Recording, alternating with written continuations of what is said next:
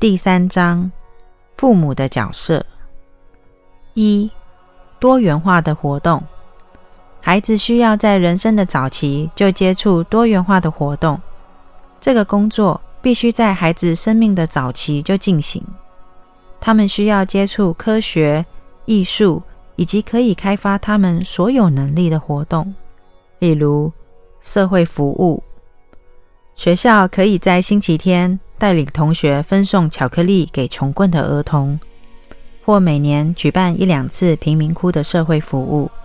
这些活动可以提升他们的人格。印度掌管智慧与学习的沙拉瓦蒂女神是一个令人感到非常惊讶的概念。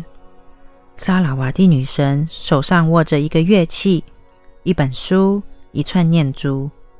书本象征着掌管科学的左脑，乐器象征掌管艺术的右脑，念珠则代表静心。知识、音乐和静心三者合一，才能构成一个完整的教育。兼具这三种条件的人，才能够接受教育和文明的洗礼。因此，音乐和瑜伽是孩童教育的要素。二。科学教育，老师应该培养孩童对科学的兴趣，并鼓励他们勇于发问。孩子通常在三岁时就开始发问，他们往往提出一些让父母不知如何回答的问题，让父母感到诧异，并开始沉思他们早已时空见快的现实。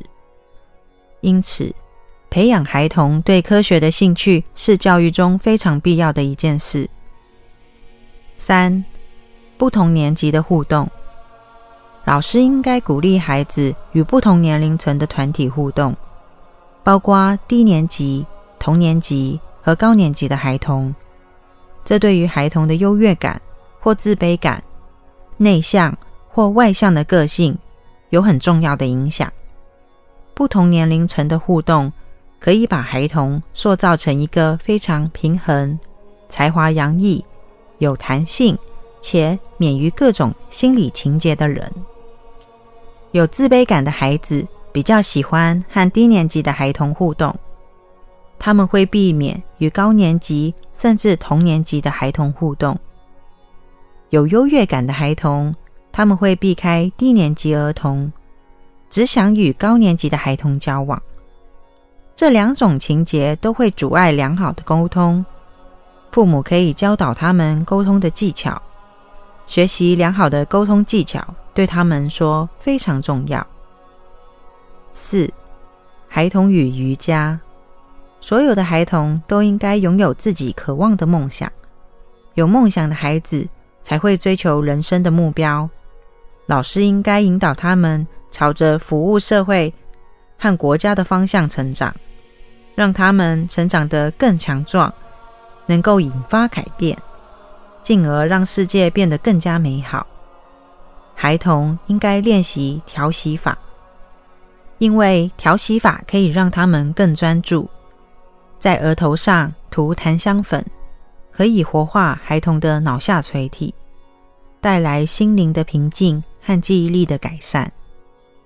孩童应该学习十句左右的经节，并且要每天诵念。做瑜伽可以让孩童变得快乐、健康、灵活和聪明。此外，孩童也该练习静心，早晨和睡前吟唱活泼轻快的八讲，这些都是让孩童免于压力的简易方法。一个不调皮捣蛋的孩子如何拥有愉快的童年？孩子应该很有自信的。在毫不紧张的情况下畅所欲言。经常打架闹事的孩子，应该让他们从军，让他们去为国家打仗。孩子不应该彼此打斗，他们应该和睦相处，学习彼此分享。五、乐趣与沉闷。孩子在每个星期和结束的时候，显示了他们成长的程度。以及他们在学校和同学相处的情形。有的孩童每天期盼周末赶快来，有的却迫不及待的想在星期一回到学校。学校没有乐趣的时候，他们就会期待在周末出去玩。他们也许会感觉学校没有自由，这就是让他们认为学校不好玩的原因。当学习变成对心灵的压迫时，学习就会变得沉闷无趣。过一段时间以后，他们就会不喜欢老师要他们学习的事物。老师只要做一点变化。就可以摆脱这种沉闷感。孩童会喜欢阅读一些课外书籍，阅读这一类书籍既有趣又可以增广见闻。六，师生之间的和谐。老师不只是一个传教人，而是一个与学生结伴同行的人。传教人和老师的差别在于，传教人往往只说不做。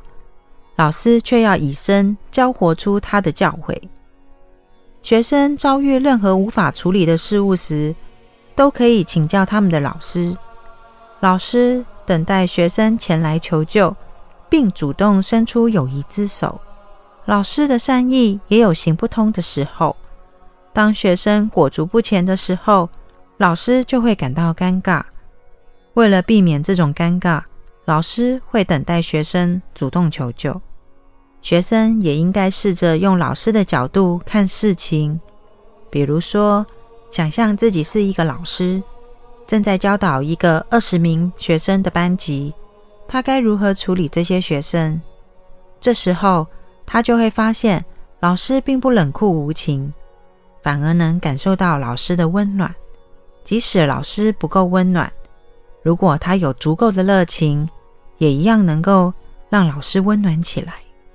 学生只要跟老师交谈，马上就能感受到一股亲近感和归属感，这会使学习的气氛产生很大的变化。我们念书的时候，从一年级开始就对老师有很深的感情，每天都送鲜花和其他礼物给老师。我们对老师有一份很亲密的感情，寒暑假都巴不得早点开学。想看到他们，我们也会在寒暑假跑到老师家里，只为了找他们聊聊天。老师帮助学生发展健全的人格，让学生的潜能完全绽放。学生大可抛弃自己的意识或无意识设下的禁忌或围墙。七，同学的友谊，每天认识一个新朋友，可以让学校生活充满乐趣。一个班级也许有二三十个同学，同学之间都能建立友善和亲密的关系吗？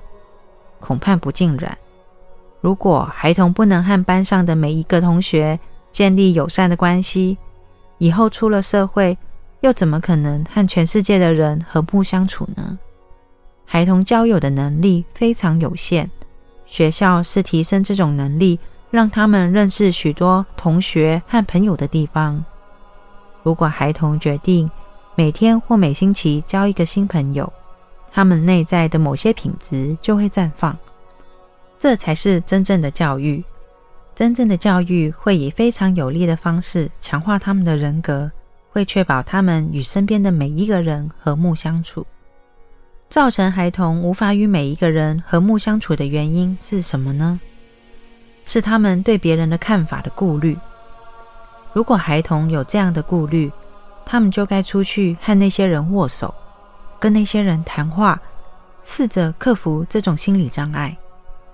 这种障碍是他们自己造成的，应该一开始就加以跨越，否则就会在孩子长大以后变得更加牢固。友善的能力是可以培养的，这是一件非常美好的事情。他们应该克服自己的尴尬，不要一直想着别人的看法、认可和反应，或者害怕受到伤害或失去自尊。孩子应该抛开这些想法和怀疑，主动和不认识的人打招呼、做朋友。这么做可以让他们的人格绽放。孩子可以写日记，每天做记录。算算看，这一年里交了几个朋友？地球上有几十亿的人口，而我们终其一生能认识或碰面的，只不过几百个或几千个而已。在这些认识的人里，谈过话的只有少数几个。谈过话的人里，能交为朋友的就更少了。八、归属感。孩童在学校里会玩许多游戏，有一种游戏是交换姓名。两个同学彼此交换姓名三个星期，这个游戏让他们玩得不亦乐乎。同学之间应该充满了爱，彼此之间有一份一体感。孩子有这种能力，他们应该对全校的老师有一份亲密感。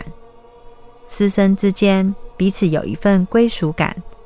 对学校有感情，而不是只把学校当做一个公共设施。学生应该在所有的团体、不同的年龄层和所有的文化里感到自在。这种自在感会让他们成长，会使他们的心智和感情成长为一个完整的人格。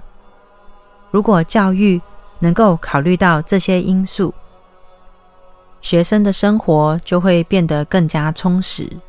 九、团体的内部支持，老师应该让孩子学习支持团体里的弱势者。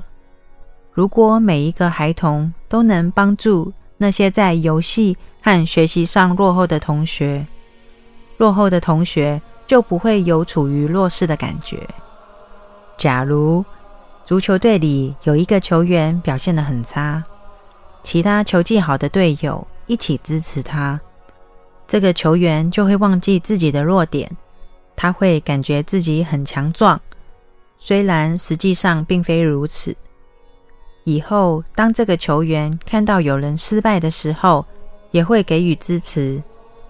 如果其他球员也抱着同样的态度，这个失败的球员就会在需要的时候得到所有人的支持。没有人需要别人的同情和慈悲，他们想要的是别人的友善。即使在给予支持的时候，也不要让接受支持的人感觉得出来。我要讲一个波斯智者的故事。这位智者有一次掉进河里，后来被一个朋友救了起来。事情过后，这个朋友不断的在智者面前提这件事。说自己当初如何如何救他，他要提醒智者不要忘记他的救命之恩。有一天，这位智者感到很灰心，他把朋友带到当初溺水的地方。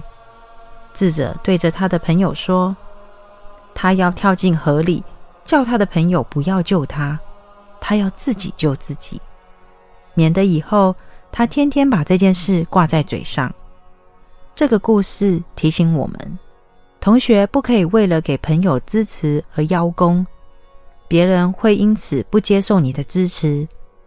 他们应该以非常友善的态度对待被支持的朋友，对待害羞的同学要迁就他，这是让他们敞开自己的好方法。十、非机械式的反应，每个人都像一部机器一样。有人按一个钮就暴跳如雷，换一个人按钮又做出别的反应。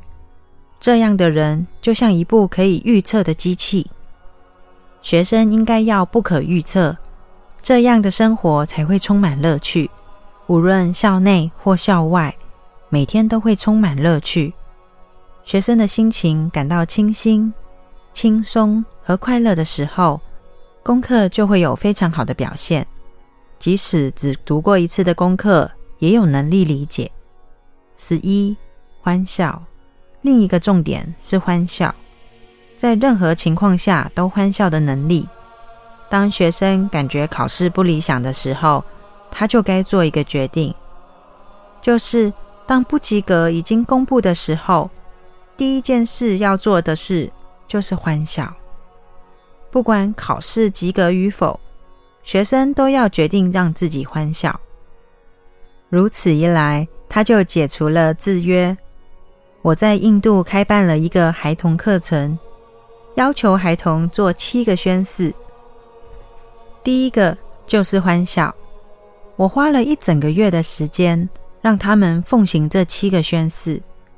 有的孩童从楼梯上摔了下来，第一件事就是欢笑，即使身边的一切都分崩瓦解了，他们做的第一件事还是欢笑。孩子们非常享受这个课程。课程的重点在于让他们欢笑，不管发生任何事情。有了这种能力，你就能完成生命中更深层的事物。当一切顺遂的时候，能够欢笑没什么了不起，每一个人都能做到。然而，一个受过教育、个性坚强而且人格绽放的人。应该有能力在一切都风崩瓦解的时候仍然欢笑。这么做的原因是欢笑能带来处理任何情况的能力。这个训练应该连续做一个月的时间。即使有人羞辱你，你的第一个反应应该是欢笑。当学生把问题当做对自己的挑战时，他就有能力解决这个问题。问题和挑战之间差别何在？当某一件事被视为问题的时候，学生就变成了问题的一部分，而不是解决问题的一部分。当某一件事被视为挑战的时候，学生就变成了克服挑战的一部分，而不是被挑战的一部分。一个挑战就是一次冒险。冒险是什么？冒险难道不是问题吗？学生喜欢从事一些登山或类似冒险之旅。学生就是会从事那种许多冒险活动、具有冒险精神的人。有些学生非常调皮，但调皮是一件好事。老师或家长也许经常告诫他们不可以调皮捣蛋，但是他们应该要继续调皮捣蛋。他们应该拥有这种乐趣，他们的人格会因此得到绽放。然而，不可以为了这种乐趣而伤害别人。十二，科学与艺术，学生要用功学习科学和艺术两种课程。如果一个孩子比较偏爱艺术课，他就应该努力培养对科学的兴趣，参观科学博物馆。可以引发这样的兴趣。同样的，如果孩童太偏重于科学，老师或家长就要鼓励他培养对音乐、绘画、雕刻等艺术活动的兴趣。培养学生对音乐的喜爱并不困难，因为孩子的本性里就具备了这一方面的艺术倾向。这方面，男孩子需要的鼓励要比女孩子多一些。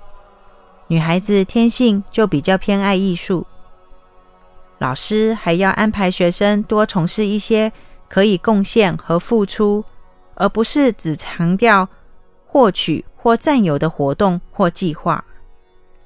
十三，给家长和老师的叮咛：如果孩童无法专心课业，家长或老师应该多注意以下几点：一、饮食。孩童的饮食要均衡，饮食的均衡与否会产生很大的差异。二、运动，运动非常重要，缺乏运动会影响孩童的血液循环，孩童会变得比较懒散，不想用功读书。做一些肢体活动，瑜伽、调息法和静心都是必要的。此外，也可以让他们参加一些畅游的活动。这一类的活动会让他们的某些需要得到满足，进而提升学习和记忆的能力。他们读书时会比较专心，并在较短的期间内产生很大的进步。